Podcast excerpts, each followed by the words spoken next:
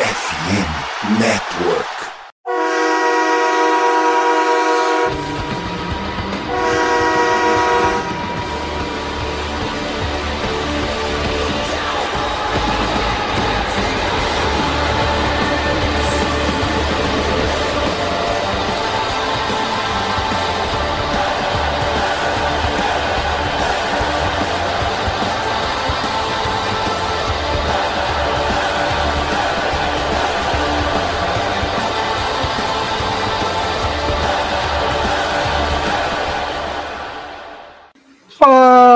Torcedor do time mais amado, mais querido. Voltamos a ser o mais sofrido do Brasil, dos Estados Unidos, do mundo. Sejam bem-vindos a mais um podcast do Blue Star Brasil. E aqui quem fala sou eu, Gabriel Platt. E Vinícius, é difícil, né, voltar a ser o mais sofrido, porque cinco vitórias seguidas na sequência interrompida aí, da maneira que foi incomoda. A gente vai falar um pouco mais pra frente antes se apresente pro pessoal que talvez não te conheça. Pô, seria bom, né? Chegar nessa parte da temporada e ter novos ouvintes do, do nosso podcast. Mas é isso aí, Plat, ouvintes. Cara, Dallas estava acostumando gente mal demais, né? Cinco vitórias seguidas, algumas bem tranquilas, outras não, como o Seahawks, estou olhando para vocês. Mas é triste. É triste ter que voltar a ser o time mais sofrido. Era um pouco esperado nesse final de temporada, visto o nosso calendário, mas logo nesse primeiro jogo, porra, é, é quebra a perna da gente. Exatamente, né? Antes de falar sobre o jogo, né, acho que tem bastante coisa para falar.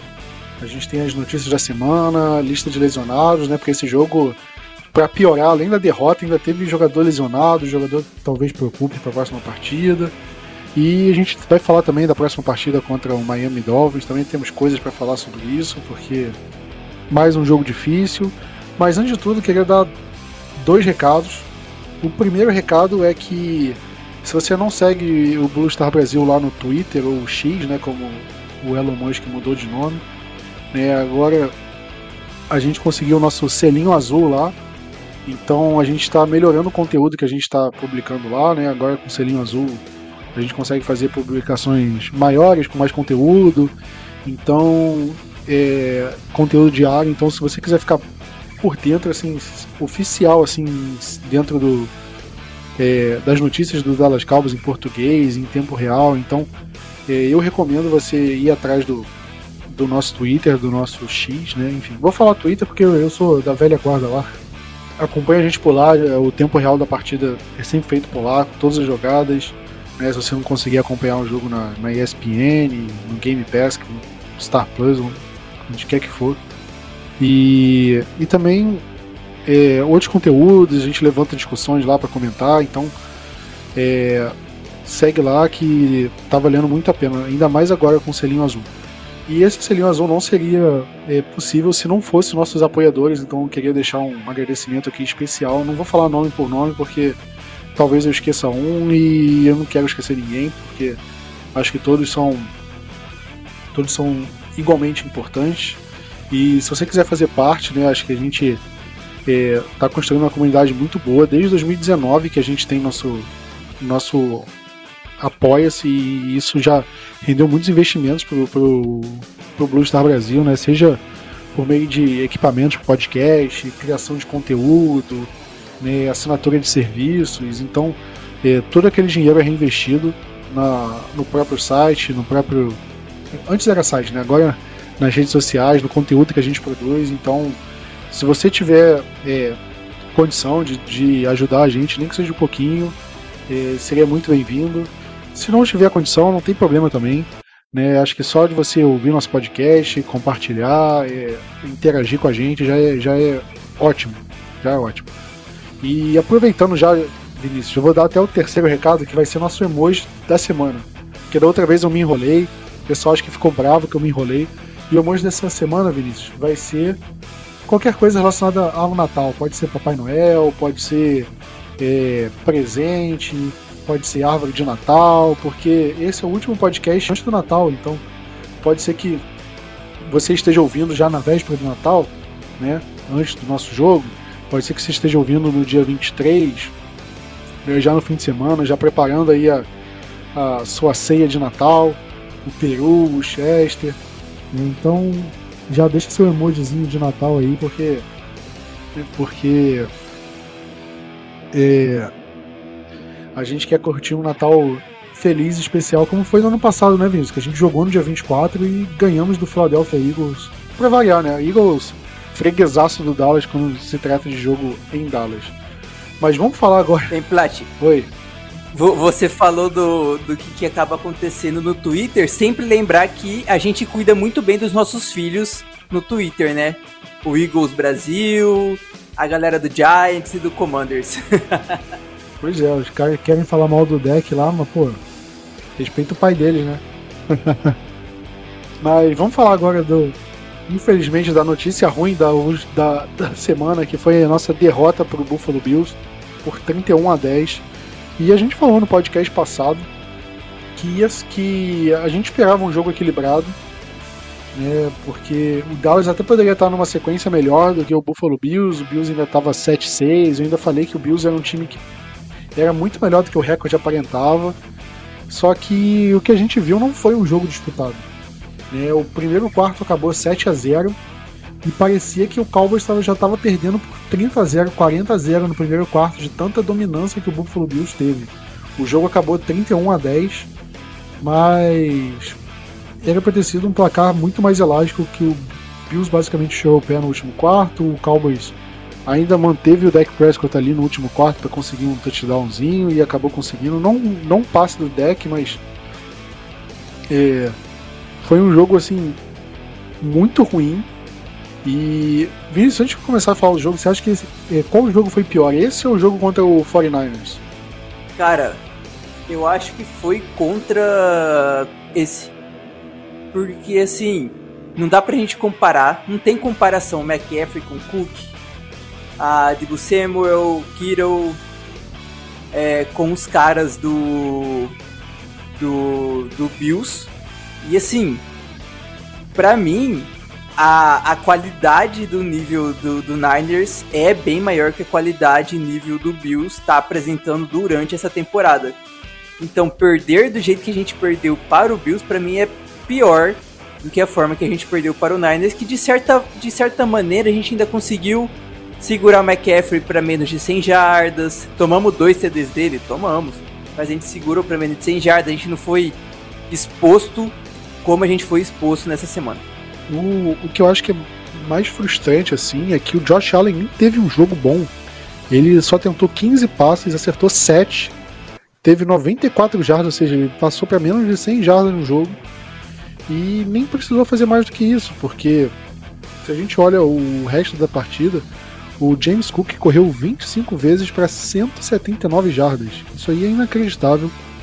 O Buffalo Bills inteiro correram 49 vezes para 266 jardas.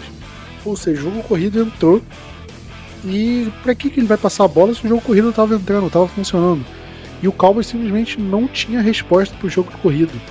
E o Cowboys sempre teve é, um desempenho muito bom contra o jogo corrido nessa temporada, né? É, como você falou, o McCaffrey correu para menos de 100 jardas, ele estava numa sequência de, de ótimos jogos até aquela partida. Aquela partida foi até um pouco abaixo em termos de jardas, touchdown ele teve, né? Mas.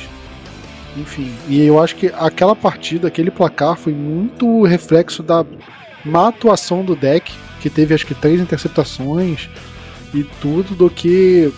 Acho que do time em geral. A defesa não foi bem, mas eu acho que a, o placar aconteceu muito por causa da, da, do desempenho do deck. E nesse jogo, o deck foi bem? Não, não foi bem, foi mal. Mas o deck estava em uma situação que não tinha muito o que fazer, porque o jogo corrido não estava entrando direito. É, o Buffalo Bills ele colocou, ele estava é, muito bem, a, secundária estava muito bem postado, né? O, o deck ia pegar uma bola e fazer o passe, tinham quatro recebedores correndo rota, os quatro bem marcados, e o deck vai fazer o quê? Vai forçar um passe e ser interceptado? É, teve algum momento no jogo, quando o jogo já estava meio que já, já era, ele forçou e foi interceptado. Mas no primeiro quarto, no segundo quarto, ele vai forçar isso? Não vai. Então, pô, aí ele tinha que sair do pocket, correr pela própria vida dele e tentar prolongar a jogada, correr e conseguir um first down. Que no começo ele estava até conseguindo fazer esse tipo de coisa, né? Tanto que ele conseguiu duas faltas ali de 15 jardas depois do, da corrida dele. E por que, que ele correu aquelas jogadas? Porque não tinha ninguém para passar, tava todo mundo é, marcado. Né? Então foi um jogo onde o Cowboys foi amplamente dominado. E, se, e a impressão que dava é que se o Buffalo Bills quisesse lançar a bola também, era jogo para eles anotarem uns 50 pontos. É porque eles ficam que o jogo terrestre estava entrando e ah, não vou precisar passar a bola porque o jogo terrestre está entrando. Mas se em algum momento o Cowboys quisesse é, encostar no placar, eu acho que o Buffalo Bills ia começar a passar a bola e arregaçar a gente no meio, de qualquer forma. Esse jogo, desde o primeiro quarto, pareceu que em nenhum momento o Cowboys tinha chance de disputar essa partida. Você concorda com isso, Vinícius? Concordo sim, Plat. É, Dallas foi. É, como que os americanos chamam? Out, out coach, né? Tipo assim, técnico deles venceu totalmente a gente. É, seja no ataque, seja na defesa, até special teams, né? Mas, cara, vou, você começou a falar sobre o deck, então eu vou, vou vamos entrar nessa parte do ataque antes de ir para a defesa, que foi a nossa pior, pior parte. Mas o ataque também teve os seus diversos erros, né? Ah, uma coisa que eu vi, eu fui, tive que sair procurando sobre isso, que, que é bem interessante, né? É, o Cowboys só sofre de, é, menos de 20% de blitz quando a gente está jogando fora de casa, né? Só 20% dos snaps dos times adversários são blitz. E o Bills só fez blitz em 7.3%. Vamos arredondar para 7% do, da, das jogadas. Eles foram e fizeram a blitz em cima de Dallas. Fora isso, os caras estavam com sete jogadores no fundo, né? Então eles estavam com os quatro corners, mais um níquel, às vezes mais um Jimmy, né? Mais um outro corner, então às vezes com seis na secundária, sete na secundária, como eu acabei de citar. Eles faziam a pressão em cima da gente apenas com quatro, com quatro jogadores da, da própria linha de defesa.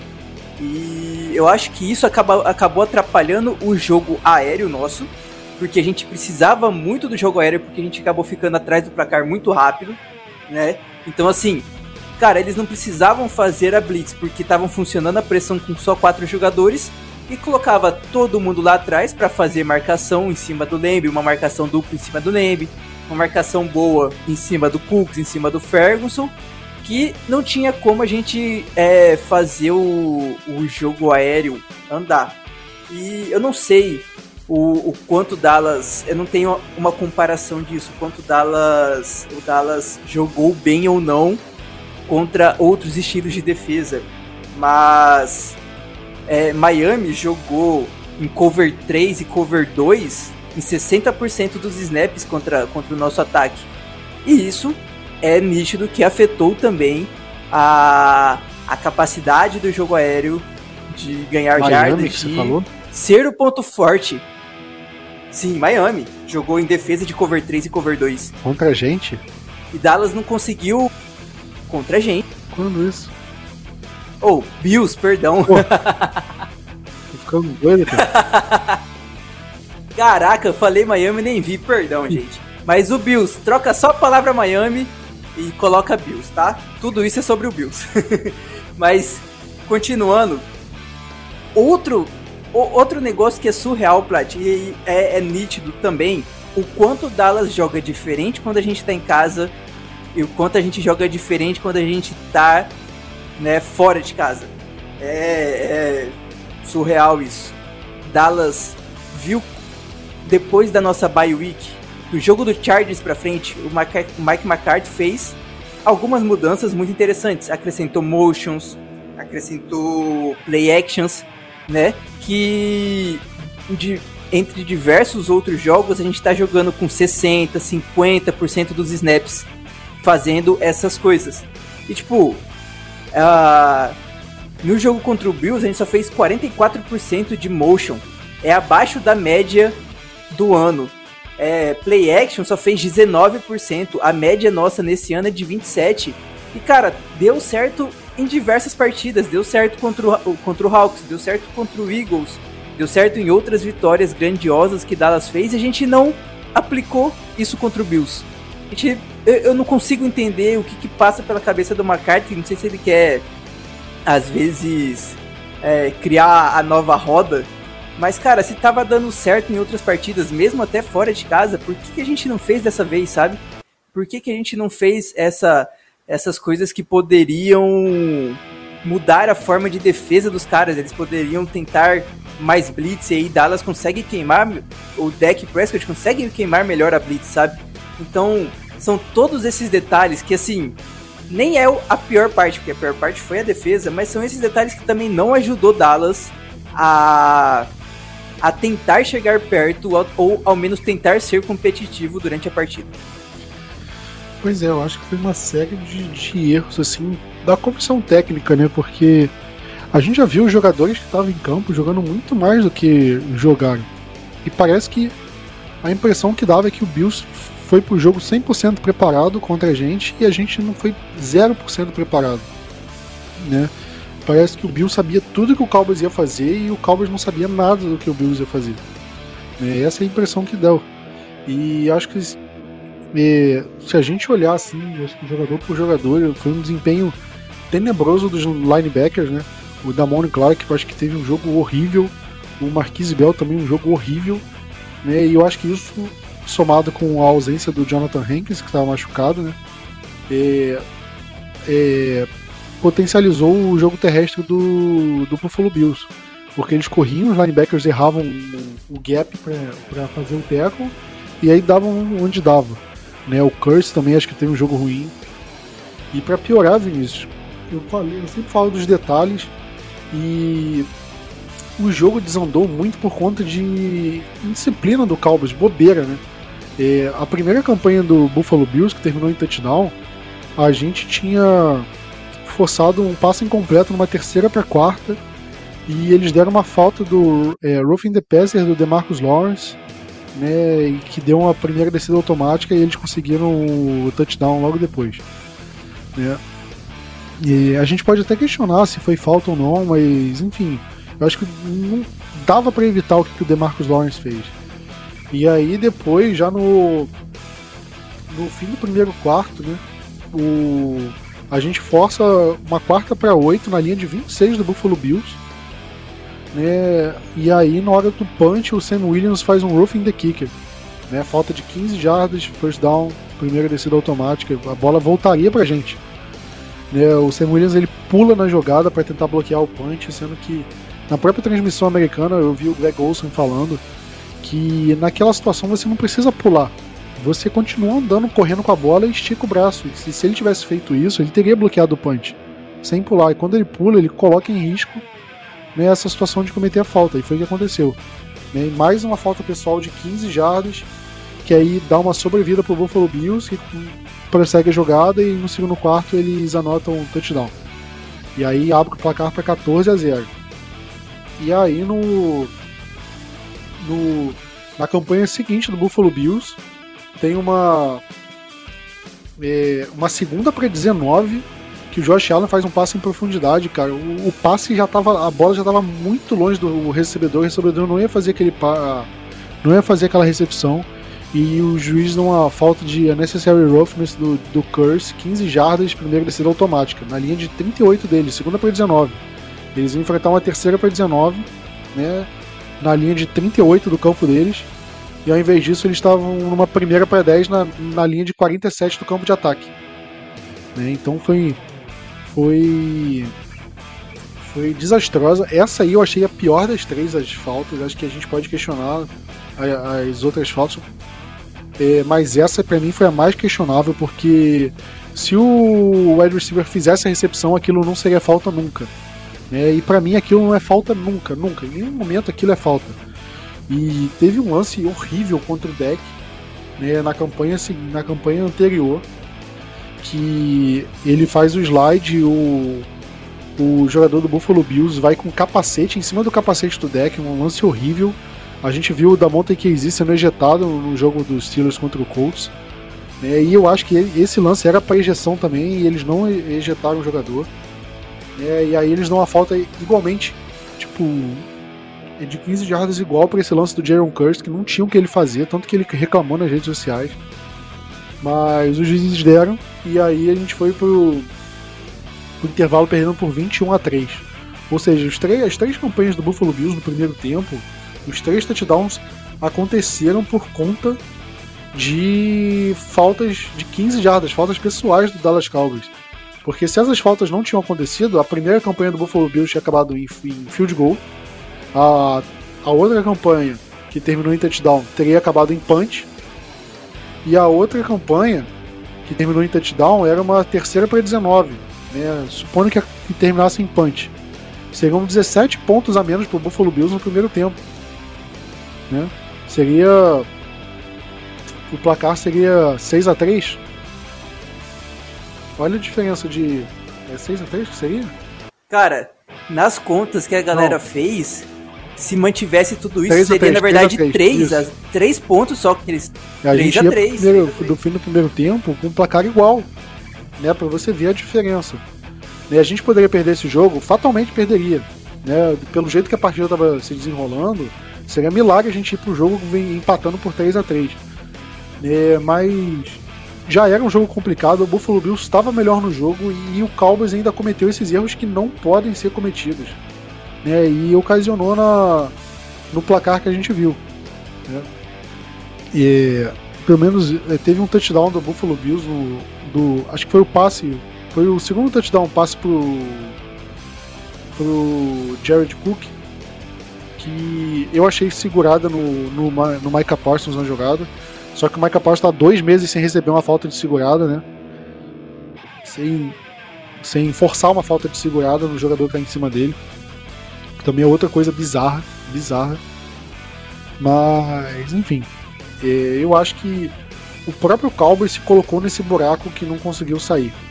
E a gente já viu o Cowboys perdendo o jogo em playoff por conta disso, né, Vinícius? É, em 2021, a gente perdeu aquele jogo pro 49ers em casa por conta da quantidade de faltas. É, o Cowboys era um time amplamente superior ao, ao São Francisco 49ers naquela temporada o 49ers era tipo zebra total, o Cowboys jogando em casa. E aí o que, que acontece naquele jogo? O Cowboys comete tipo trocentas faltas. É, eu até peguei o jogo aqui. O Cowboys cometeu 14 faltas naquela partida. E a gente foi pro intervalo daquele jogo perdendo por 16 a 7. Chegamos a estar perdendo no terceiro quarto. No fim do terceiro quarto a gente estava perdendo por 23 a 7. O Cowboys colocou num buraco que não tinha mais como é, sair e até conseguiu alguma cagada ali, um, foi uma interceptação no Garópolo, a gente diminuiu para 23 a 17, só que não conseguimos empatar o jogo ou virar. Né? Mas e aí você vê como essa disciplina custa caro, né? Essa disciplina é, custou esse jogo, já custou jogo de playoffs, né? E são jogos decisivos. Então o Cowboys precisa é, precisa é, evitar esse tipo de coisa. Porque aí o Cowboys se coloca num buraco e eu, sendo sincero, eu não lembro a última vez que o Cowboys conseguiu uma virada assim, perdendo por duas, três passes de bola. É, você lembra, Vinícius, algum jogo assim recente? Eu não lembro. É, eu também, eu cara, que... não lembro. Dallas. É bem isso que você falou, cara. Dallas tem que manter. Se tiver atrás do placar, manter próximo, porque se deixar escapar muito, dificilmente a gente consegue é, recuperar isso. Você pega alguns jogos que o Cowboys teve é, nessa temporada e é mérito do time, né? Os jogos que o Cowboys ganhou, assim, em casa, ah, praticamente todos o Cowboys sempre abriu uma vantagem confortável e gerenciou ela até o fim do jogo. O único jogo que foi exceção foi o contra o Seahawks, que foi um jogo pau a pau, que aí tava perdendo por acho que uma posse de bola, é, um, um touchdown, um field goal, uns 10, 13 pontos por aí e conseguiu virar.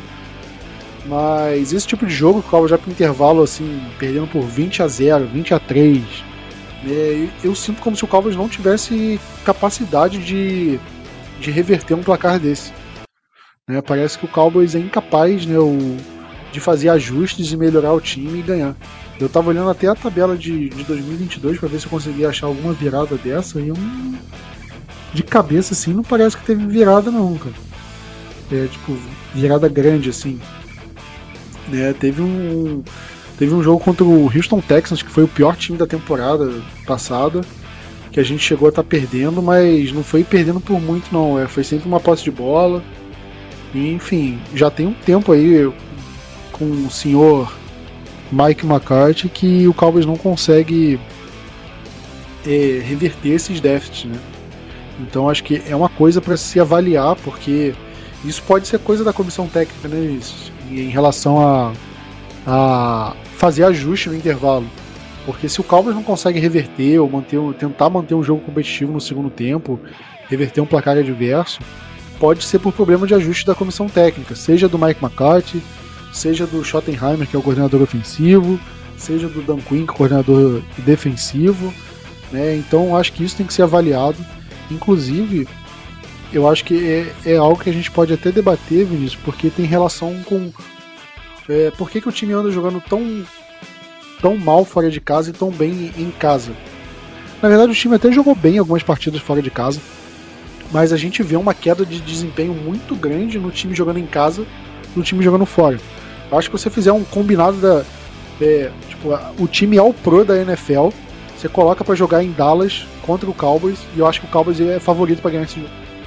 Porque, não sei, tem alguma coisa dentro de, de, do, de Dallas que faz o Cowboys vencer os jogos, assim, conseguir se impor seu ritmo, ganhar. Né? Parece que todo time que vai jogar em Dallas já vai é, se cagando nas calças, com medo. E porque o Cowboys consegue, pô, pegar a bola, correr com a bola, passar a bola, anotar touchdown, enfiar touchdown na cabeça do, do, do adversário, campanha após campanha. Mas quando chega fora de casa, quem tá cagando nas calças é o próprio Cowboys.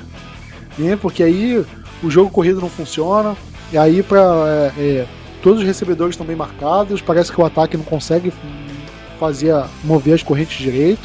Né, o Ferguson está sendo bem marcado, se ele lembra está com cobertura tripla. Parece que tá todo mundo com cobertura tripla e, e ninguém tá, tá livre. Né, parece que a defesa tem 30 homens no, dentro de campo e o ataque tem 5. Né, é uma coisa bizarra. Né, e, é, Vinícius, que para você tem alguma, alguma explicação isso para cair tanto desempenho? Você acha que é mental? Você acha que é técnico? Cara, eu acho que é a falta de ajustes, Plat é a falta de poder modificar e ter a coragem. Ou, ou tipo assim, cara, viu que não deu certo? Admita que, tipo, não deu certo, sabe? Ou errou, achou que, dá, achou que seria de uma forma, tá sendo de outra. E mude, melhore durante o próprio jogo, coisa que a gente não vê tanto na defesa quanto no ataque, mas agora eu quero focar um pouco na parte defensiva. Até mesmo esse jogo contra o Bills é um ótimo exemplo disso, Plat. Porque, cara, desde o começo do jogo, nós vimos que o maior problema seria contra o jogo corrido, né? Cara, Dallas ficou por muito tempo.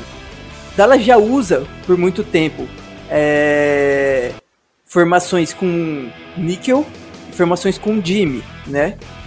Que é um quinto é, defensive back e até mesmo um sexto defensive back. E qual que é o problema nessa questão? Ou qual é a vantagem?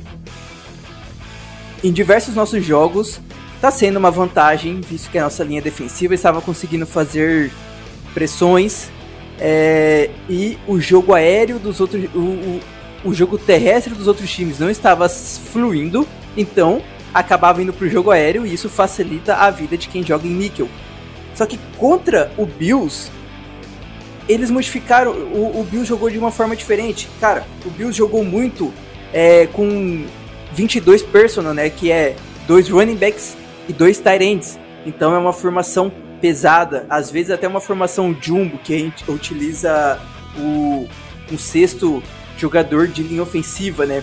Então, assim, só pra você ver, tipo, contra Dallas, a gente usou vezes, é, tipo, 2-1 personal, que é dois running backs, quase de, é, eles usaram quase 17% em cima de Dallas, com dois tight ends e um running back, mais de 30% em cima de Dallas. E por que, que eu cito essa, essa, essas estatísticas?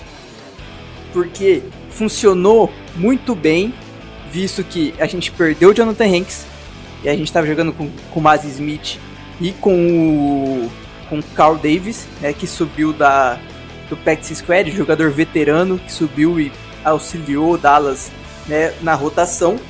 Mas quando a gente perdeu esse principal jogador contra a corrida é, e os nossos edges também não estavam conseguindo fazer um papel tão bom, até o próprio Micah Parsons, Sam Williams, Dante Fowler, entre outros, acho que só o único que dá para relevar um pouco é o DeMarcus Lawrence, acabava sobrando a carga excessiva para cima dos linebackers.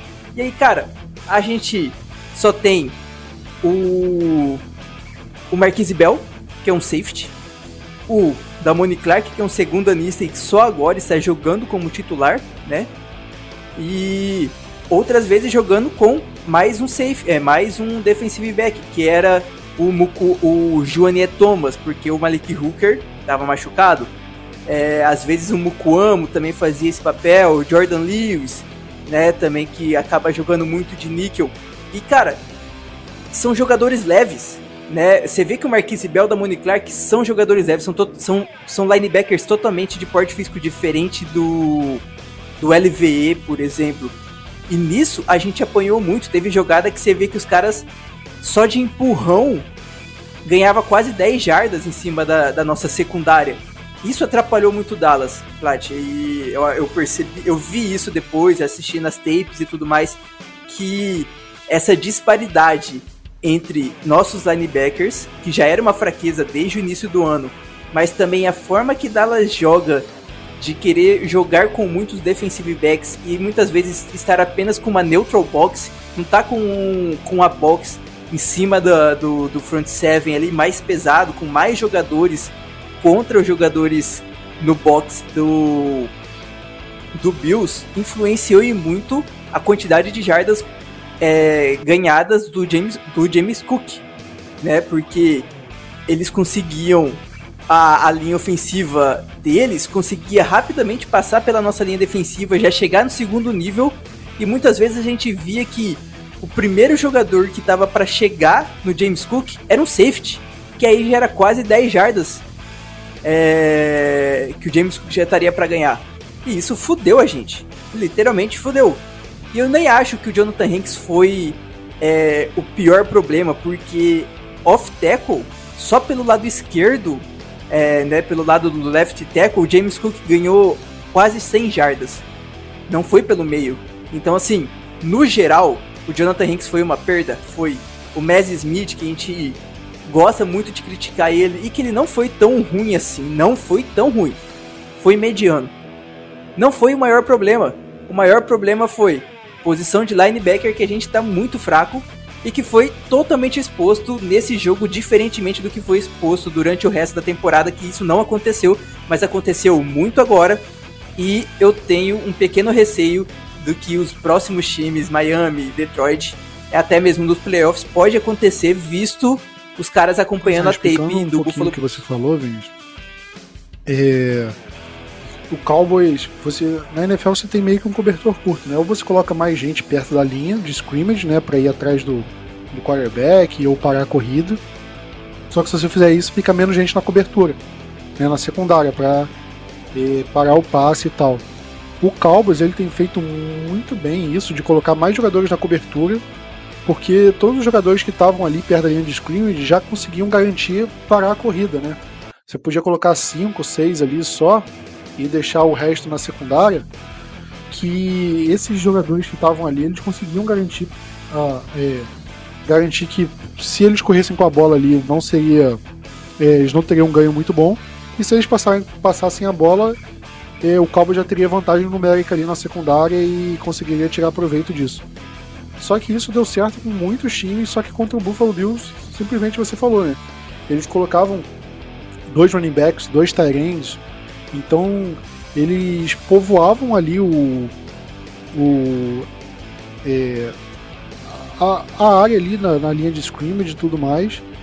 E e aí você colocava o Cowboys em uma desvantagem, porque a, a, os jogadores que costumavam parar a, a, a corrida, né, os quatro, cinco jogadores que já conseguiam parar normalmente, não conseguiam parar. E aí, quando eles não conseguem parar, você tem um problema, porque você vai colocar linebacker, safety contra jogadores mais fortes, mais pesados do que eles. E aí a gente viu o que aconteceu. Né? Aquele primeiro touchdown, Latavius Murray foi empurrado para dentro da end zone. Já naquela primeira campanha do, do Buffalo Bills, teve uma corrida do, do Jared Cook que ele ia correr para duas jardas, só que aí o time todo do Buffalo Bills empurrou ele, ele ganhou mais 12 jardas só sendo empurrado. Por quê? Porque em campo os jogadores do Bills eram jogadores mais fortes, mais pesados do que os do Cowboys, porque os jogadores do Cowboys ali não são jogadores pesados e grandes a ponto de, de parar a corrida. O Cowboys estava colocando mais em campo jogadores que jogadores que são de secundária, né? Ou seja, são mais leves, mais altos e não necessariamente são é, tem o seu forte em parar a corrida. E deu no que deu. E o Cowboys não fez esse, não conseguiu fazer esse ajuste a tempo de manter o jogo equilibrado. E aí a gente vê essa disparidade acontecendo. E eu acho que é bem pontuado isso, que isso é um sinal amarelo muito forte, se não for um sinal vermelho, porque os próximos jogos podem ser muito perigosos, né, em relação a isso. Pode ser que é, outros times vejam a tape, o Cowboys mesmo vai ver a tape e vai tentar corrigir. Mas dependendo da situação, o Cowboys pode se colocar em um problema que não teve a temporada inteira, que foi parar o jogo terrestre. Né? E a gente está numa situação, cara, a gente está em fim de dezembro, só tem mais três jogos até os playoffs. Né? Então, é, o Cowboys não pode arrumar esse problema agora porque vai, vai, vai dar merda lá nos playoffs se arrumar esse problema. Né? Então. Sim, e, e, e, Plat, aí entra nisso que, você, falou, né? Tipo assim, não ter a capacidade de mudar durante o jogo, vendo que não tava dando certo isso. A forma que a nossa defesa tava postada, não tava dando certo. Tentasse mudar. E aí entra num outro tópico, que aí eu vou, vou deixar como pergunta para você responder essa. A, a gente hum. perdeu rapidamente o The Marvel Overshow, né? Já na, na pré-temporada. Depois a gente perdeu cedo o, The, o Peyton Van Der Esch. E aí a gente acabou ficando só com o, o Demone Clark e o Bell. E a gente cortou o Devin Harper, também de linebacker. E a gente não conseguiu, não repôs isso. O maior problema, acho que de Dallas, a gente não trouxe alguém no estilo do, do LVE. A gente trouxe o Rashan Evans, mas foi agora há pouco tempo. A gente teve a possibilidade de. de. de contratar o Shaquille Leonard. Ok, que o Leonard não fez, não, não, não fez bons jogos ainda no Eagles, mas poderia ser uma opção para determinados momentos, né? E Dallas não foi atrás de ninguém que poderia modificar um pouco, trazer um estilo diferente de linebacker que pudesse ajudar, auxiliar a parar esses momentos de formações mais pesadas contra uma secundária e um grupo de linebackers mais leve. E aí o meu ponto é, por que, por que não colocar Rashan Evans quando a gente perceber que são situações, é, são jogadas situacionais de corrida mais pesadas, como linebacker, e até que tá, virou briga no Twitter, no, no, nos Estados Unidos. O porquê não, em determinados momentos, não é 100% antes que alguém pense isso, mas em determinados momentos, nesses momentos, o porquê não fazer um shift do Parsons para linebacker puxar ele um pouco para linebacker off-ball nesses momentos de corrida, porque são seriam tipo assim, uma dupla de linebackers muito mais pesada que, que Bell e Clark e ainda teria a posição do Parsons que tem a habilidade fodida de correr é, sideline by sideline, só que também tem a, a, a, força de um edge, né? A força de, de um defensive de um defensive end que poderia dar um tackle muito mais pesado e que a gente sabe que ele não seria carregado para trás como foi os nossos linebackers. Eu vou te falar que eu sou totalmente contra tirar o Micah Parsons da posição que ele joga melhor, porque eu acho que não é Madden assim que, pô, é, é só colocar o cara lá que ele vai render, porque ele já jogou isso um tempo. Tem treino, tem bastante coisa, então.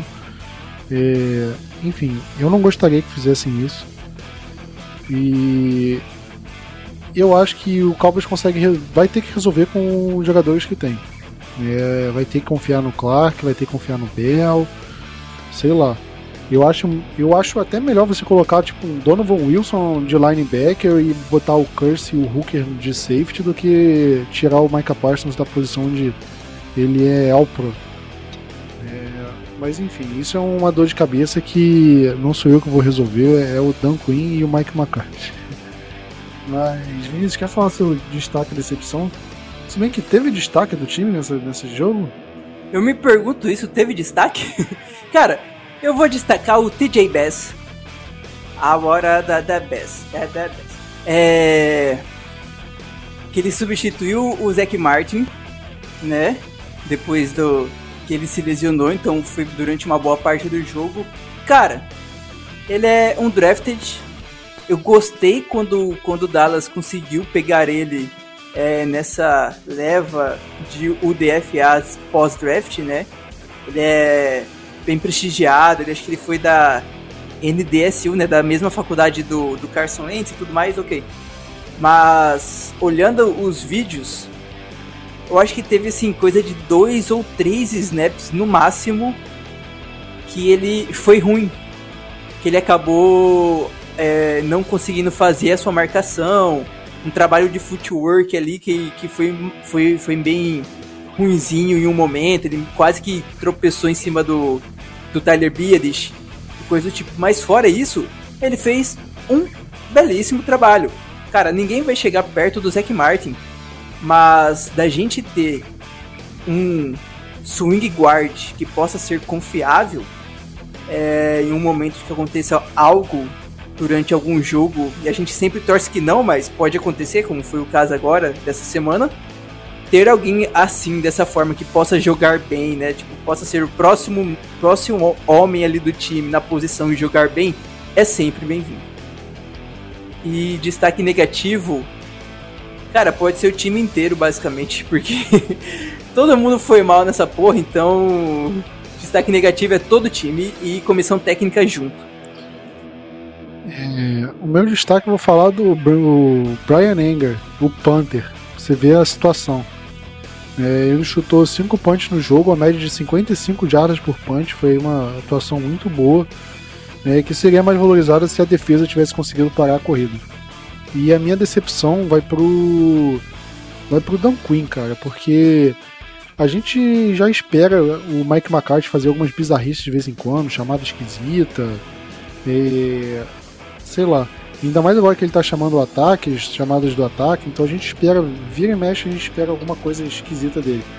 Mas o Don Quinn sempre foi um cara que sempre teve muita credibilidade na, no Dallas Cowboys, justamente por ele ter mudado aquela defesa de 2020 que era tenebrosa e de lá para cá ter, ter, feito uma defesa muito sólida, uma das melhores da NFL. Né? Só que essa defesa teve dois panes assim muito grandes nessa temporada, que foram as nossas duas piores derrotas né, contra os 49ers e contra o Buffalo Bill. E eu acho que ainda a gente ainda pode colocar no, no balaio aí o nosso jogo contra o Seattle Seahawks, a defesa se deu 35 pontos. Né? O Cowboys venceu aquele jogo mais pelo ataque, pelo desempenho do ataque, pela defesa. A defesa conseguiu segurar ali no finalzinho do jogo, mas o jogo inteiro ela passou tendo dificuldade, passando perrengue. É, então acho que é coisa pro, pra gente resolver, porque porque isso pode pode influenciar no daqui para frente. Mas Vinícius, vamos fechar aqui o, o assunto, já ir para os assuntos, é, fechar sobre o jogo, né? E ir para os assuntos da semana, porque acho que o maior assunto, né, que aconteceu até antes do jogo foi que o Cowboys classificou para os playoffs matematicamente antes de jogar, né? É, teve rodada no sábado e com os resultados do sábado, e eu, se não me engano, o resultado foi do Packers, né? Agora não lembro se o jogo do Packers foi no sábado ou foi no domingo no primeiro horário. De qualquer forma, com os resultados. Mas é, acho que foi o principal. O, o, resultado do Falcons, né? Foi o principal ali, parece. Foi, foi. Mas de certa forma, com os resultados dos jogos antes do Cowboys, ele é o Cowboys conseguiu se garantir matematicamente na, na, nos playoffs antes mesmo de jogar. É, justamente com as derrotas do Falcons, derrota do, acho que foi do Vikings e, e derrota do Packers. Se eu não me engano, foram esses três jogos que influenciaram na, na, na classificação do Cowboys, que conseguiu se classificar antes do Philadelphia Eagles, né? Que todo mundo colocava o Eagles acima do Cowboys. Né? E aí o Cowboys já matematicamente se classificou para os playoffs, perdeu aquele jogo. Só que eu tava olhando no, no simulador de, de playoffs do New York Times, é um, ele calcula várias ele faz várias simulações do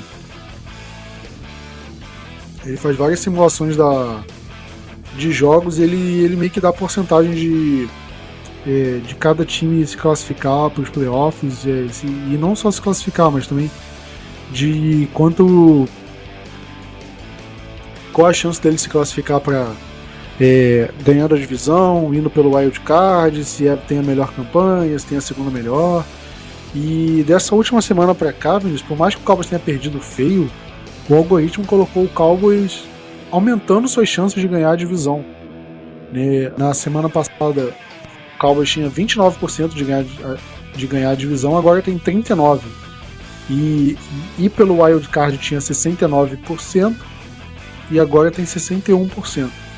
Né? Por que isso aconteceu? Porque o Philadelphia Eagles perdeu pro Seahawks, que é um time da Conferência Nacional, da NFC. E o Cowboys perdeu para um time da AFC. E tem critérios de desempate, agora eu não, não tenho exatamente a certeza de ordem de, de critérios de empate, mas é, um dos critérios de empate é o desempenho dentro da própria conferência. Ou seja, é, é, é mais relevante para um time perder para outro dentro da própria conferência do que um jogo contra um time de outra conferência. Né? Então pesa mais essa derrota pro Eagles, pro Seahawks, do que a derrota do Cowboys pro Buffalo Bills. Né? Então esses resultados colocaram o Cowboys aumentando suas chances de ganhar a divisão e, por consequência, aumentando suas chances de ter a segunda e a terceira melhor campanha, né? a Seed 2 e a Seed 3. A Seed 1 diminuiu porque, apesar, é, é, apesar de ter aumentado a chance de ganhar a divisão, o 49ers ganhou o jogo. Então o 49ers meio que se distanciou como a melhor campanha da conferência.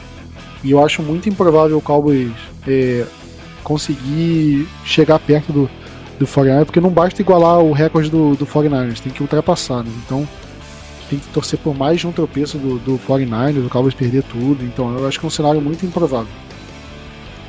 Mas, caso o Cowboys ganhe a divisão, uma, acho que o cenário mais provável é que seja a segunda melhor campanha né? Pelo menos percentualmente é, é o que dá. Agora, Vinícius, os cenários para o Cowboys ganhar a divisão. Né? E a gente tem que pensar nos próximos três jogos. Se o Cowboys ganhar os três jogos, o Eagles precisa tropeçar um. Se os dois times ganharem os três, o Eagles passa a gente pelos critérios de desempate. Ou seja, ganhando os três jogos, Eagles um tropeço, o Cowboys ganha a divisão, independente de para quem o Eagles perca. Se o Cowboys ganhar dois jogos, ou seja, o Cowboys vai tropeçar um desses jogos. É, se ele perder o próximo jogo para o Miami Dolphins ou para o Lions, o Eagles, só, o Eagles pode tropeçar um jogo que o Cowboys ainda passa. Né? Se o Cowboys ganhar dois jogos, o Eagles ganha dois jogos também. Se uma das derrotas do Cowboys for é, um desses dois jogos, ou Miami ou, ou, ou Detroit, é, o Cowboys ganha a divisão do mesmo jeito. Agora, se perder a última semana para Washington, aí o Eagles tem que perder dois jogos. Porque se eles tiverem recorde igual, o Eagles passa no critério de desempate. Não sei se para você que está ouvindo tá claro, é porque eu tô lendo aqui, tô vendo visualmente, fica mais fácil. Mas, enfim, vencendo dois jogos, ou é, se perder para Washington, se perder para Commanders, o Eagles precisa perder dois jogos. Se perder para qualquer um dos outros dois, o Eagles precisa tropeçar só uma vez. Se o Cowboys ganhar um jogo só, ou seja, perder dois dos próximos três, aí o Eagles precisa perder dois jogos também. E aí, independente de quais jogos o Eagles perdeu, se, o, se os dois times tiverem recorde igual, aí muda o critério de desempate, né? O Cowboys passa à frente deles nesse critério de desempate. Olha que loucura. E se o Cowboys perder todos os três jogos, o Eagles tem que perder os três jogos também. E aí o Cowboys ganha a divisão. Esses são todos os cenários. Pelo menos eu simulei todos esses cenários. Pode ser que tenha alguma mudança aí maluca algum cenário hipotético de empate, sei lá das contas que eu não tenha visto, mas enfim, é basicamente isso. Filho, você tá confiante com o título de divisão ou você acha que não? Te falar. Te te falar, mais fácil que isso, apenas o o regulamento do campeonato carioca de estado, é, o campeonato estadual carioca, né? É quase isso. Eu acho que você que é carioca sabe muito bem o quanto é co... o quanto é complicado de entender. É. Mas, cara, eu não acho que o mais importante vale ressaltar é que o Cowboys não depende só de si para ser campeão da divisão. O Cowboys depende de mais um tropeço do Eagles. Se o Eagles tropeçar na próxima semana e o Cowboys ganhar, é aí o Cowboys passa a depender só de si. Mas nesse momento, no momento da gravação, antes da semana 15, 15 ou 16? Hoje eu tô até perdido. Antes da, da, da semana do fim de semana. A gente tá. vai pra 16. Antes da semana 16, o Cowboys não depende de si para ser, pra ser campeão da NFC Leste, né? Depende de mais um tropeço do Philadelphia Eagles. Mas, enfim, agora responde, Vinícius se fosse algumas semanas atrás, eu não teria tanta confiança assim.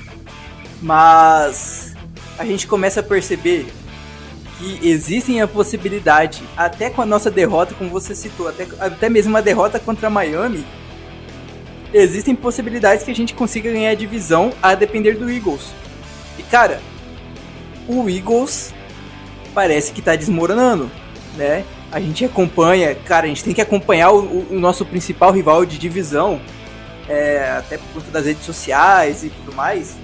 E assim, eles perderam pro Niners, perderam pra gente, aí vão lá e perdem pro Drew Locke, né? Perdem pra um, pra um Seahawks jogando com um quarterback reserva, sem o safety titular, sem o cornerback 1, entre outras coisas.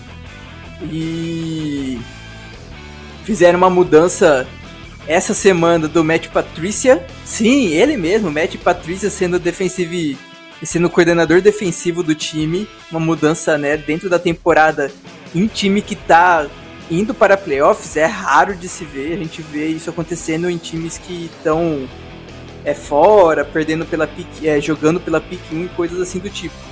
Então, cara, a gente vendo o que tá acontecendo, vendo as lesões que estão acontecendo por parte do Eagles, né? Os caras estão sem o Darius Slay, estão sem o, o left guard, possivelmente vai sem o right guard para esse jogo contra o, contra o Giants. Tretas, assim, o, o, o Hurts falando umas coisas do, dos seus companheiros de time, o AJ Brown falando algumas coisas no Twitter, então Cara, parece que tá a tempestade perfeita em cima do, do Eagles pra Dallas se, se pegar essa divisão, ser campeão da divisão. Então, assim, a minha, a minha esperança foi renovada, sei lá, durante essas últimas duas semanas, pelo muito mais pelo que está acontecendo no nosso, no, no, nosso rival do que contra os problemas e as vitórias de Dallas.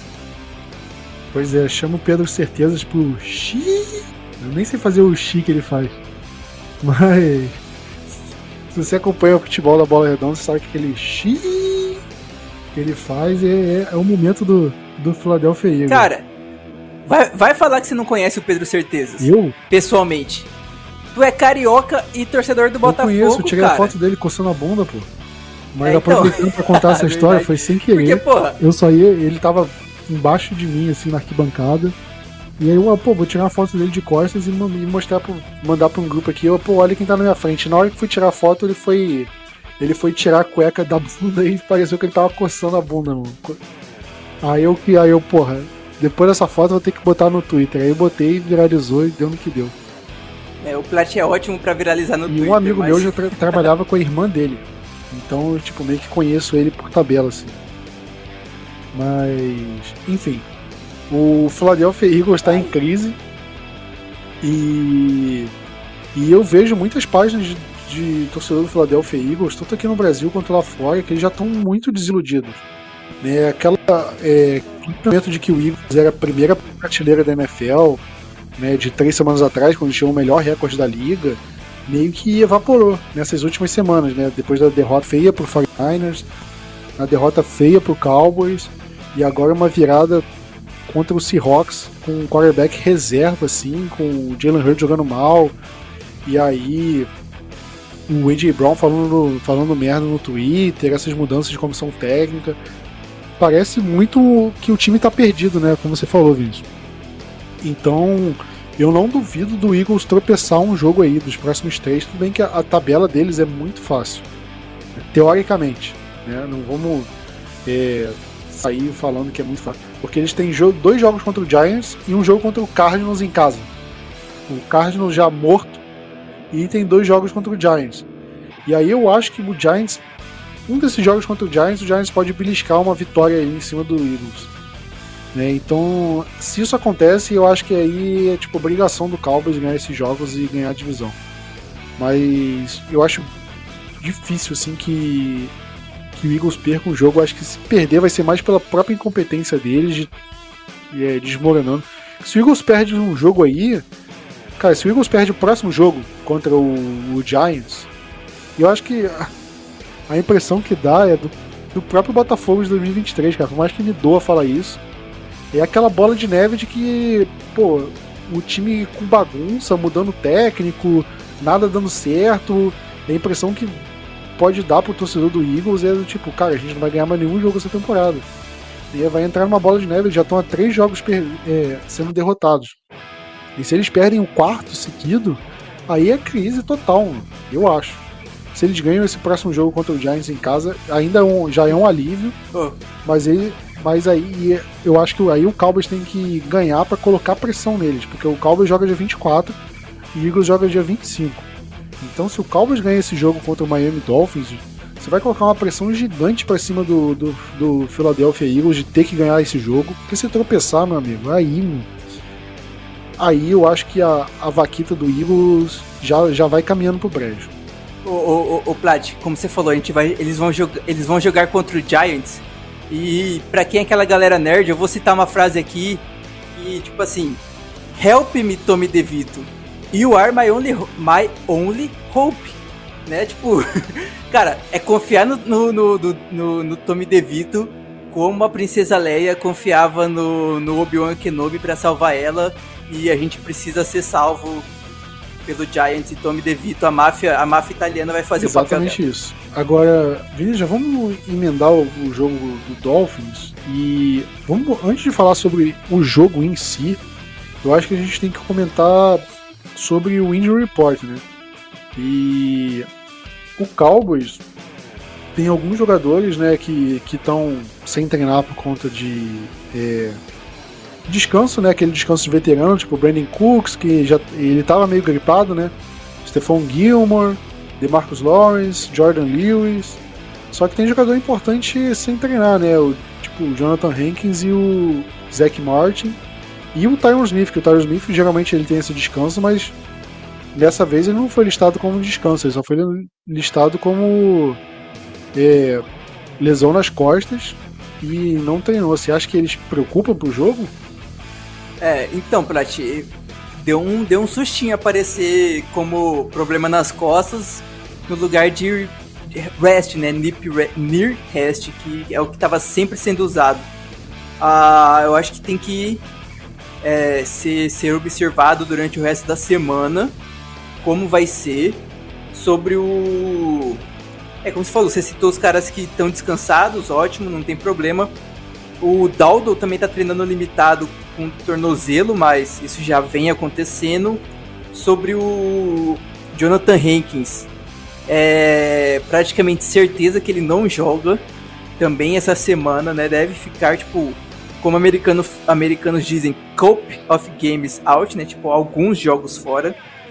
E o Zac Martin, né? A questão do Zac Martin parece que só na sexta-feira ele vai fazer algum algum tipo de treino e a gente consegue ter uma, uma melhor vislumbre de como será para o jogo de domingo. Acho que o que mais me preocupa é o Zac Martin, é claro, totalmente, e o Malik Hooker, que também não treinou hoje por conta do tornozelo, ele fez um, um treinamento separado, repetições mentais, como citaram, acho que esses dois jogadores são os principais que podem me preocupar para essa próxima partida, porque ambos é, serão extremamente necessários para gente. Mas é, agora falando de jogador importante, cara, é, a lista de lesionados do, do Miami Dolphins é uma coisa bizarra, né? Porque, é, pelo que eu tava lendo, a linha ofensiva inteira deles não treinou a linha ofensiva titular. É, então, isso é uma coisa tipo, é muito relevante. Além disso, o Tyreek Hill não treinou. Eu acho que, eu acho que o Hill não, treinou, não jogou a última partida, né? É, o running back Devon Achane também não treinou. O Xavier Howard não treinou. É, o Ryan Monster é, não treinou, só que aí parece que ele tá. É, o dia de descanso dele e tudo mais, só que ele também tá listado com lesão no joelho e no tornozelo. Então, é, por mais que ele tenha folgado assim o dia no jogo, ele tá meio baleado. E você ainda tem o Deshaun Elliott, o safety com concussão, né? Ou seja, tem bastante jogador aí meio baleado no, no time do, Fla, do do Miami Dolphins. E tudo indica que eu não acho que todos que estão aí sem treinar vão jogar, né? Então acho que o Miami Dolphins pode vir bem desfalcado contra o Cowboys, né, Vinícius? Pode, pode sim. Eles já vieram bem desfalcados nessa última semana, né? Contra. Nem lembro contra quem eles jogaram. Mas. Jet. Isso, ótimo. E assim, a, é, tipo, eles. A OL inteira titular deles não treinou, só que a OL titular deles não são realmente os titulares. Porque já tem uma galera que tá fora da temporada, Conor Williams, por exemplo. Tipo, então assim, já são os reservas que estão jogando e nem os reservas treinaram hoje, por exemplo é um ponto a ser observado e vai ser um ponto que eu vou citar quando a gente falar sobre esse próximo jogo aí e sobre o que Dallas pode, pode fazer para melhorar as chances de vitória. Exatamente. É, o jogo vai ser no dia 24 de dezembro, ou seja, véspera de Natal, às 18h25. Para mim, um horáriozinho bem safado, porque na minha família a gente tem o costume de fazer a ceia de Natal cedo. Então, ano passado foi a mesma coisa, a gente teve o jogo contra o Eagles, assim, em cima da hora, e eu, eu tive que dar aquele migué para ficar assistindo o jogo, o segundo tempo, principalmente. Mas no fim deu tudo certo e melhor de tudo, Vinícius, vencemos. É, então, acho que, que se repita a tradição. Mas se na sua, na, na, sua família, se por acaso aí na casa de vocês, vocês têm o costume de fazer a ceia tarde, assim, tem gente que faz a ceia depois de meia-noite, né, Vinícius? Depois da que da missa do galo, né? Esse tipo de coisa. Aqui, aqui em casa é nesse estilo, basicamente. Pô, acho que se eu esperar meia-noite para comer, eu, eu caio estatelado no chão. Não tem como. Aqui em casa. Aqui em casa é, é muito bizarro isso. É, é tudo errado, assim. Porque, tipo, sei lá, dá 9 horas da noite, 10 horas da noite já começa abrir presente. Tem, tem Natal que 11 horas da noite o pessoal já foi todo dormir. Enquanto o pessoal nem começou a ceia aqui, aqui já fez tudo, sabe? Bizarro. Mas, enfim, se por acaso a sua família for meio parecida com a minha, faz a ceia um pouco mais cedo. É, o Blue Star Brasil vai fazer o tempo real do jogo, ou você pode botar a televisãozinha na ESPN ali no cantinho. Né? Se a ceia mais tarde, você pode botar a televisãozinha no cantinho ali enquanto estão preparando a, o, o peru, estou preparando a rabanada e vai dar tudo certo. Jogo, já falei, né, com transmissão da, na ESPN 2. E Vinícius, é, é um jogo sem favorito nenhum, né? Pra mim é, é, qualquer um que ganhar não seria surpresa. Cara, concordo totalmente. É... Dallas. É ok que a gente teve jogos ruins, né? A gente teve jogo esse péssimo jogo contra, contra o Bills. Mas, cara, Miami também teve derrotas ruins. Nós, nós não somos os únicos, só que parece que pra gente, porque a gente vive esse time, né? Tá sempre mais perto. Parece que pra Dallas as derrotas são sempre piores. Mas Miami também fez, fez péssimos jogos por aí, fez jogos complicados. Então concordo contigo que não tem favorito. É um jogo muito aberto e que vai depender muito mais de Dallas suprir as deficiências que teve nessa última semana e que principalmente tente de alguma forma ser um pouco mais é, não ser displicente no quesito faltas, porque isso também tá matando a gente. É, e vale lembrar que o Cowboys tem retrospecto positivo contra o Miami Dolphins, jogando em Miami até. É, nos, é, eu tava olhando aqui o retrospecto, Vinícius, e a última vez que o Cowboys perdeu pro, pro Dolphins em Miami foi em 1984, com nosso querido Dan Marino jogando de quarterback. E de lá para cá, tudo bem, foram três jogos só? Foram. Mas o Cowboys não perdeu mais. Jogou em 96 e ganhou 29 a 10. E aí jogou em 2007 e ganhou por 37 a 20. E mais recentemente jogou em 2015, ganhou por 24 a 14. Para quem lembra desse, dessa temporada, foi a temporada que o Tony Romo quebrou a clavícula e voltou justamente nesse jogo contra o Miami Dolphins. Foi um jogo que teve uma chuva do cacete no primeiro tempo. E eu lembro que eu não assisti direito o primeiro tempo porque é, me obrigaram a fazer o ENAD. Né? Época boa, entre aspas, de faculdade. E aí eu tive que fazer o ENAD, sair correndo para ver o jogo. E aí eu vi que tava uma chuva torrencial no estádio, tava acompanhando assim.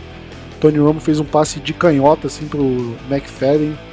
E aí no segundo tempo parou a chuva, o Cowboys conseguiu ganhar. Assim. O jogo nem foi tão bom no Tony Romo, o voltando de lesão, mas conseguimos ganhar. E aí, se pegar os jogos em Dallas, o, o, o Cowboys venceu oito jogos, é, são 15 partidas entre os dois times, Cowboys venceu.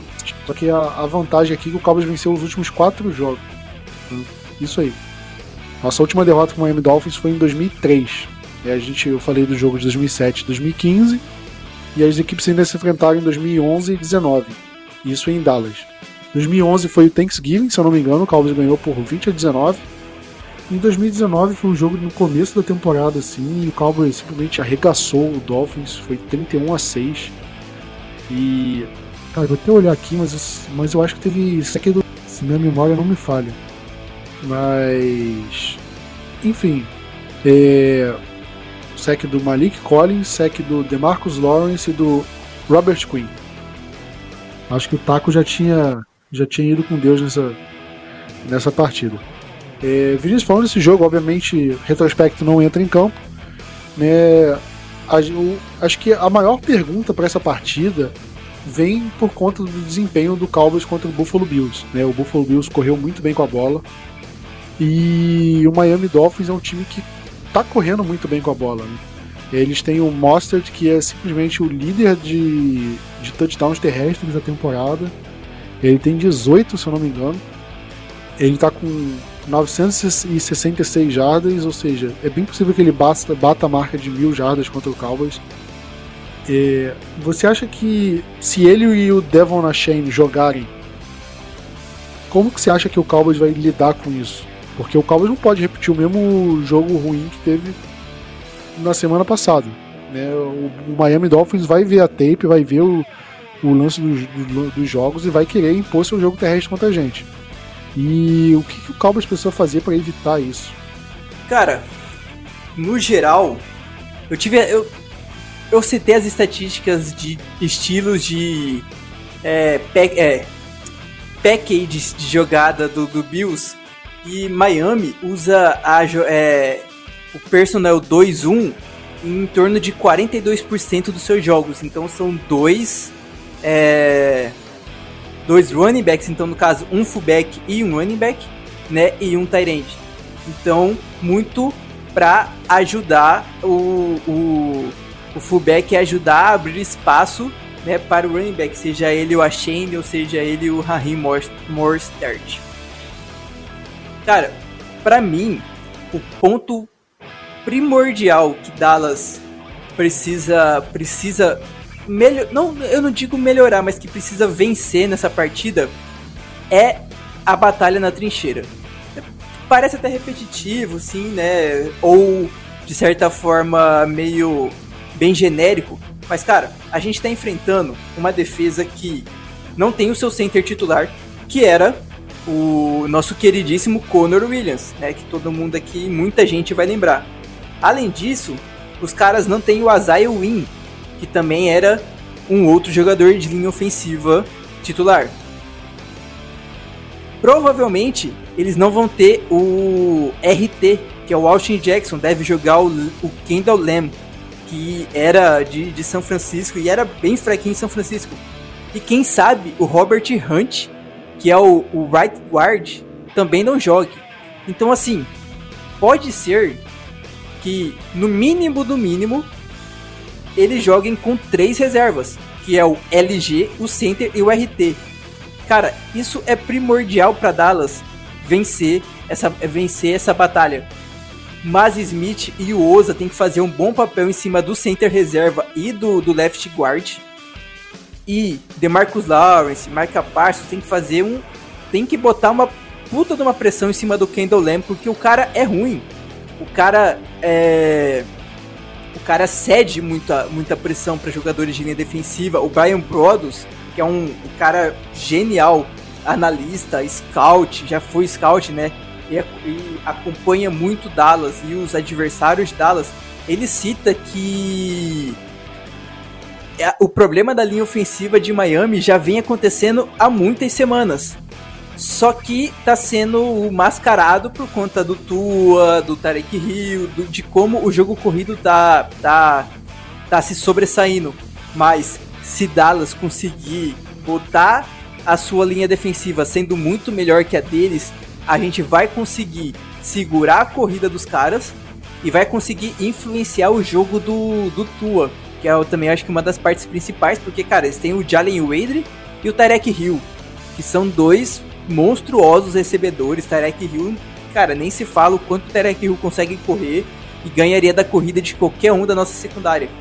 Então, assim, eu acho que tudo começa daí, sabe, Prat? A gente conseguir quebrar a linha ofensiva deles e atrapalhar tanto o jogo corrido como o, o, o jogo aéreo. E lembrando que o Tu é canhoto.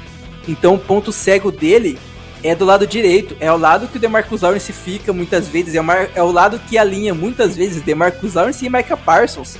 Então, assim, tem Dallas tem tudo, tem a faca e o queijo na mão para destruir o, a linha ofensiva dos caras e conseguir quebrar o, o gameplay de Miami é, se a gente não conseguir vencer na trincheira, a gente vai tomar outro, outro, outro sarrafo. Então, para mim, começa daí. O quanto, o quanto vai influenciar a, o resto da nossa defesa toda vai ser o quanto a gente vai conseguir ganhar da linha ofensiva deles. Pois é, eu acho que justamente esses desfalques da linha ofensiva deles que pode dar uma vantagem pra gente contra o jogo terrestre deles, né? Ou pelo menos não fazer com que o jogo terrestre deles seja a tragédia que foi a nossa defesa, né? É, contra o Buffalo Bills. Né? Então acho que passa por isso. Eu acho que a gente pode ter uma certa vantagem aí, ou no mínimo não ter uma desvantagem que a gente teria por conta da qualidade do jogo terrestre deles. E aí entra o fator Tariq Hill também, né? Ele é dúvida. E eu acho que se ele jogar vai ser um problema enorme para a defesa, porque eu não sei como é que a defesa vai parar ele. Porque não vejo o Darren Bland nem o Stephon Gilmore com qualidade suficiente para parar ele, principalmente uma rota de velocidade. Eu acho que em caso, que ele, em caso dele jogar, eu acho que teria que ser. Teria que colocar é, ou o Stephon Gilmore alinhado 100% nele, ou o Darren Bland, e sempre com safety junto. Sempre, sempre. Porque se ele for correr uma rota gol, né, aquela rota que você só corre reto em direção à endzone, ele vai correr mais rápido do que o Stephon Gilmore e, que, e, e do que o, o Darren Bland. Não tem como. E isso não é nem demérito pro Bland e pro Gilmore, porque ele, ele vai ganhar de praticamente todo o cornerback da NFL. Né? Então é, é algo que de fato o Cowboys precisa trabalhar e se preocupar. O Cowboys tem que trabalhar essa semana considerando que ele vai jogar. Tem que se preparar para isso. Porque se chegar na hora ele não jogar, ah, beleza, um problema a menos. É, ele, o Cowboys tem que estar preparado para enfrentar ele. Agora, olhando para o nosso ataque. Só para só pra finalizar, antes de você entrar no ataque, cara, não dá para jogar man coverage contra, contra o Tarek Hill. Se a gente jogar main coverage, a gente vai, a gente vai sofrer. Em zona. Eu acho que Dallas tem que jogar em zona, né? Tipo, tem que jogar em zona. E assim, os maiores as derrotas que Miami teve foi quando eles enfrentaram secundárias que jogavam em zona. Eu imagino que Dallas, cara, Dallas com, com, uma, com um setor de analytics inteiro consegue ter muito mais informações do que eu, um mero cuiabano, né? Então, assim, os problemas maiores foi quando as outras defesas fizeram cover 2 em cima, em cima deles. Então, acho que Dallas precisa replicar um pouco disso, porque, como você disse, se pegar na corrida, esquece. Então, a gente tem que ficar em zona para conseguir ter uma, uma gordura para ser queimada na hora que o Tarek Hill começar a correr descaradamente. Pois é, é, eu acho que uma vantagem, entre aspas, da gente jogar contra o Miami fora é que não vai ter muito o, o fator fora de casa, não em relação à torcida, né? Mas em relação ao clima, porque o clima em Miami é um clima bem ameno, assim. Né? Eu acho que é bem mais ameno do que o clima em Dallas.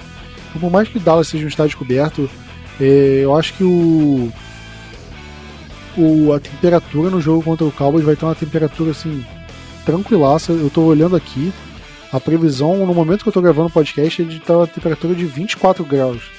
E eu acho que o estádio do Cowboys climatizado, todo fechado, é mais ou menos essa temperatura. Então, é, o fator tempo não vai influenciar nesse jogo como influenciou em Buffalo em questão de frio, né? Acho que chegou a ter uma chuva fina e tudo mais, mas nada que atrapalhasse muito. Mas agora, tempo nublado, 24 graus, acho que não tem o que reclamar do, do clima. É, geralmente o pessoal reclama do, do jogo em Miami quando é em setembro, que ainda tá calor assim, mas não vai ser o que vai acontecer. E aí a gente tem que olhar para o nosso ataque, né? Como o nosso ataque é, vai ter que trabalhar em cima do do, do ataque da defesa do, do Miami Dolphins né, Vinícius? Como é que você vê o Cowboys agindo? Porque nessa partida contra o Buffalo Bills, a gente viu o time do Bills muito preparado contra o nosso ataque aéreo. Né? E você acha que o Cowboys vai enfrentar esse mesmo tipo de problema contra o Miami Dolphins? Cara, acho que primeiramente a gente vai ter Dallas vai ter que ter, vai ter que trabalhar da, da fazer tipo acho que dois gameplays. Porque você citou é, a quantidade de jogadores da secundária deles também que não podem que podem acabar não jogando, né? O Xavier Howard, o Jevon Holland, tem o Deshaun Elliott que tá voltando de concussão, né? Então assim, cara, se os três jogarem, é é um gameplay totalmente diferente se os três estiverem fora, porque se os três estiverem fora só vai sobrar o, o Jalen Ramsey de ótimo corner. Então, eu acho que Dallas, primeiramente, a gente tem que voltar a usar mais motion e usar mais play actions, né? Acho que é super importante, deu muito certo nas nossas vitórias que a gente viu, nessas vitórias acachapantes que teve contra contra outros outros times, então Dallas precisa manter isso até para até para a defesa ficar um pouco mais perdida e coisas assim. E eu acho que tem que tentar forçar um pouco o, o jogo terrestre. Eu sei que não tá dando certo e tudo mais, mas eu acho que assim, Dallas tinha que ter forçado já contra o Bills, que parecia que era a única forma que poderia um pouco melhor adiantar algo. Só que aí depois a gente teve que abandonar praticamente o jogo corrido. Então assim, Toldo, Pollard, até o Luep, cara, eu, eu queria ver mais o, o, o nosso fullback fazendo corridas é uma corrida com um jogador muito mais parrudo, né, que consegue tentar sair carregando um defensor, tipo carregar um, um linebacker um pouco mais fraco, por exemplo. E coisa que Dallas não tá fazendo. Corridas off tackles também é muito importante. Se a gente pega o é, as corridas do Tony Pollard contra o Bills, cara, se teve uma ou duas corridas off tackle foi muito. A maioria das outras é entre é dentro dos tackles. Cara, e muitas vezes entre o guard e o center. Então, assim, precisa de uma. O Mike McCarthy precisa ter um, um pouco melhor de é, umas escolhas melhores nesse quesito de jogo terrestre, cara. Eu acho que é, é, é muito necessário pra gente não ser um time único exclusivamente de passes, né? Porque a gente corre uma, duas, três jardas no máximo, tem que forçar um passe um pouco mais longo e tá dando certo. durante outras partidas deu certo, mas contra o Bills não deu, contra o Niners não deu. Então assim, a gente tem que ter um plano B para caso o principal não funcione, ou a gente tem que fazer o plano B também funcionar para que o plano A fique menos desgastado e aí acabe, tipo, conseguindo fazer uma rota gol com o Lembe, né, ou com até com o próprio Gallup, coisas assim do tipo. Então, cara, Dallas precisa modificar um pouco o que não fez na semana passada e se a gente vê que os caras vão estar com menos três jogadores titulares na secundária, agradecer e bater em cima desses reservas com Ferguson, com, com rotas cur, curls, né, com rotas curtas, com rotas para o Tyrant de passes mais rápidos para deixar os nossos jogadores ter aquelas jardas após recepção que muitas vezes não está conseguindo. A gente consegue passes longos, mas não consegue muitas vezes jardas pós recepção. Eu acho que Dallas pode tentar forçar um pouco mais isso também e que pode ser importante para a gente conseguir vencer. Mas é, considerando essa secundária deles baleada, né? Xavier Howard, Deshaun Elliott, Javon Holland, até o Ramsey estava na lista no, no boletim de lesionados deles, né? Só que eu não sei se ele estava só é, de folga e tudo mais. Eu acho que o Ramsey vai ser um cara que vai ficar em cima do, do Sid Lamb. Não que tenha sido um problema no passado, eu acho. Eu acho que, se eu não me engano, teve algum jogo recente do Ramsey contra o, o Sid Lamb que o Sid Lamb levou a melhor. É, eu lembro de um jogo, acho que foi em 2020, que o, o, o Ramsey cometeu uma falta clamorosa no Michael Gallup no fim do jogo, o juiz não deu, desgraçado. E a gente perdeu a partida. Mas considerando a secundária meio baleada, se alguns jogadores não jogarem, eu acho que pode ser o caso, se o Ramsey focar muito no, no Suicide Lamb, pode ser o caso do Cowboys aproveitar e, e, utilizar bastante o Brandon Cooks, utilizar o Michael Gallup e até outros jogadores que não são muito utilizados assim é, dentro de campo, pode ser uma ameaça surpresa. É, contra o Chargers, por exemplo, o, o Turpin teve um. Ele correu uma rota conseguiu um touchdown, acho que foi. Ele praticamente não correu rota naquele jogo, mas quando o Cowboys conseguiu usar ele correndo rota, a gente conseguiu um touchdown longo com o Turpin. Então por que não tentar alguma jogada parecida, né? Pra pegar o. É, colocar o Turpin, que é um jogador de velocidade, é, com um linebacker, às vezes um mismatch assim, né, uma vantagem pra gente. É, porque o, o Dolphins não tá esperando, né? E acaba é, tendo falta de comunicação e vai estar um linebacker em cima do do Cavalta e Turp e o Turp vai ganhar na velocidade. Algumas coisas assim, né? Então acho que o Cowboys precisa ser um pouco criativo. E eu acho que ele tem capacidade de ser criativo e de fazer um bom jogo contra a defesa do, do Miami Dolphins. É, não tô falando que vai ganhar o jogo, né? Acho que seria. E, acho que seria, sei lá, meio pedante eu falar isso, né? Meio arrogante, assim. É, eu acho que o Miami Dolphins é uma equipe muito qualificada, não à toa eles têm o mesmo recorde que a gente, né? É, isso a gente tem que de fato falar, porque a gente não tá lidando contra um time pô, de meio de tabela que tá brigando para ver se consegue é, é, ir para os playoffs com um milagre, tem que ganhar todos os jogos. Não, o Miami Dolphins é o time com a segunda melhor campanha da AFC. Né? E a gente vai jogar na casa deles. Né? Por mais que eles tenham, tenham lesão, tem uma coisa, a gente não pode menosprezar de forma alguma esse time do Miami Dolphins. É um time muito qualificado, é um time que vai dar muito trabalho e eu acho que vai ser um jogo decidido nos detalhes. Né? Eu acho que esse, os desfalques do Miami Dolphins podem eh, pesar a nosso favor. Mas eu acho que vale mencionar também que o Cowboys ainda não perdeu dois jogos seguidos na temporada. Né? Todas, todas as vezes que o Cowboys perdeu um jogo, o Cowboys é, deu a volta por cima e venceu o jogo seguinte. Então, é, vamos ver se isso vai continuar se valendo no jogo contra é, o Miami Dolphins, porque o Cowboys está vindo de derrota e vai ser um jogo fora de casa. Eu, e eu acho, Vinícius, eu chutaria que vai, que vai ser um jogo parecido com o que foi o Cowboys e Chargers daquele Monday Night, porque o Cowboys veio de uma derrota feia, no caso foi pro 49ers, né? E nesse caso é contra o Buffalo Bills. E vai voltar a jogar fora de casa num jogo difícil pra cacete. Na época o Chargers ainda estavam. É, é, ainda estava competindo, ainda era um time disputar, que estava disputando por alguma coisa. Deu bastante trabalho, a gente ganhou por 20 a 17. Né, a gente ficou perdendo aquele jogo na maior parte do tempo. Né, Foi um jogo muito equilibrado e a gente ganhou no finalzinho com o field goal do Brandon Roberts.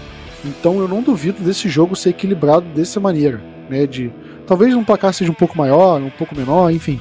Mas eu acho que vai ser um jogo meio na pegada do que foi o jogo do Chargers. É, jogo difícil, jogo complicado e principalmente decidido nos detalhes. E aí é onde entra não cometer falta boba, não cometer turnover bobo, por exemplo, retornando punch, retornando kickoff, é, pô, falta em terceira descida, falta em quarta descida, é, senhor Tyler Biadish não cometer é, segurado em uma primeira para 10 para fazer uma primeira para 20, que aí tira o time de zona de field goal e, porra, arrebenta um, uma campanha que estava indo bem. Eu acho que esses tipos de coisas a gente tem que evitar. Né? O Cowboys fazendo as coisas certas a se fazer e evitando erros assim desnecessários, aí eu acho que o Cowboys tem uma boa chance de ganhar. Mas vai ser um jogo difícil. Espero que o Cowboys esteja preparado. Vinícius, bold palpite? Nossa, se isso acontecer vai ser muito louco. Brandon Cooks vai ter mais jardas que o Tyreek Hill. E o Jalen Tolbert vai ter mais jardas que o Jalen Jalen Ridley. Eu nunca sei falar o nome desse cara. É quase um sapo falando, mas tá bom. É. Tá, é isso de bold, cara. Vai ser. Porra, seria lindo se isso acontecer. E por isso é uma bold. E de placar 37 a 37 a 30 para Dallas. Placar alto e que não vai ter aquela, aquela partida de Dallas para quase estragar a ceia de Natal, mas que no fim vai tá tudo certo. O sua, sua bold está, estará invalidada se o Tyreek Hill não jogar, tá? Só, só deixando isso aqui, fato, para não ficar semana que vem. Aí ele não joga mas e não aí vale... teve mais jada. Não mas jogou, não... pô. Ei, mas, mas peraí, mas peraí. Se você apostasse isso, 50% retornava, 50% continua, que é o Tobert com o, com o Jalen. Então, a gente, qualquer okay, coisa mantém metade ela. Metade vale, tá. Da Bolt. Mas. Metadinha, metadinha. Eu vou falar, cara, eu, pra mim vai ser um jogo disputado também, vai ser 24 a 20 pro Cowboys. É, eu acho que o Cowboys vai conseguir um. Tava perdendo por 20 a 17, aí anota um touchdown no finalzinho. E o Eagles não consegue. Cara, eu tô com o Eagles na cabeça, pelo amor de Deus. E o Dolphins não consegue se, é, virar o jogo de novo. E a minha bold, eu vou falar que Pollard só o Pollard vai ter mais jardas corridas do que o time inteiro do Miami Dolphins. E aí, seja o Monster do Ashane ou qualquer running back que vai jogar lá e até o Tua correndo. Boa, boa. Breakout game do, do Pollard disso, né? Pô, ele tá precisando daquelas corridinhas de 60 jardas, 70 jardas. Ano passado ele, porra, conseguia várias dessas. E esse ano, pelo amor Cara, de Deus. E é ano, ano de contrato, ele tá na franchise tag, ele tem que. Em, em, algum jogo ele tem que jogar bem, ele tem que mostrar que é o Pollard antigo pra, porra, valer um contrato ano que vem. Porque se a temporada acaba hoje, ele vai. Ele, ninguém vai dar um, um, um contrato alto pra ele. Ele vai ficar ganhando merreca aí, ganhando merreca entre aspas, merreca pra padrão NFL, tá? Mas ele, ele, tá, vai ganhar um salário, pô, muito longe dos, dos 10 milhões de dólares que ele ganha essa temporada. Se a temporada acaba hoje, eu acho que ele não ganha, ele não ganha mais de 4 por ano. E isso pode até, pode até recortar isso aqui e botar lá para março, dependendo se ele manter o mesmo nível que ele tá tendo essa temporada. Mas, enfim, acho que é isso, né, Vinícius? podcast até um pouco mais longo, a gente falou bastante no jogo do Buffalo Bills, até porque a gente tinha que cornetar bastante as coisas de lá, né? Mas. Merecer, os caras mereceram, mereceram. Exatamente, exatamente, mereceu. Agora, considerações finais, quer desejar um Feliz Natal aí pros ouvintes? É isso, Feliz Natal para todo mundo que é de comemorar Feliz Natal. Quem não for de comemorar Feliz Natal, feliz festa. Boas festas. Fiquem com a gente porque, né, igual o Plat falou, ele vai, começo do jogo ele vai estar com a, com a família. Eu estarei no é, administrando o tempo real, então se tiver um pouco diferente do, do normal, vocês já sabem quem é o culpado, sou eu. Mas estejam aí com a gente, vamos Vamos acompanhar a partida do Cowboys e depois comemorar quem é, comemorar vitória e o Natal juntinhos. Exatamente. Então, feliz Natal, galera. Aquele abraço, tamo junto e Go Cowboys. FM Network.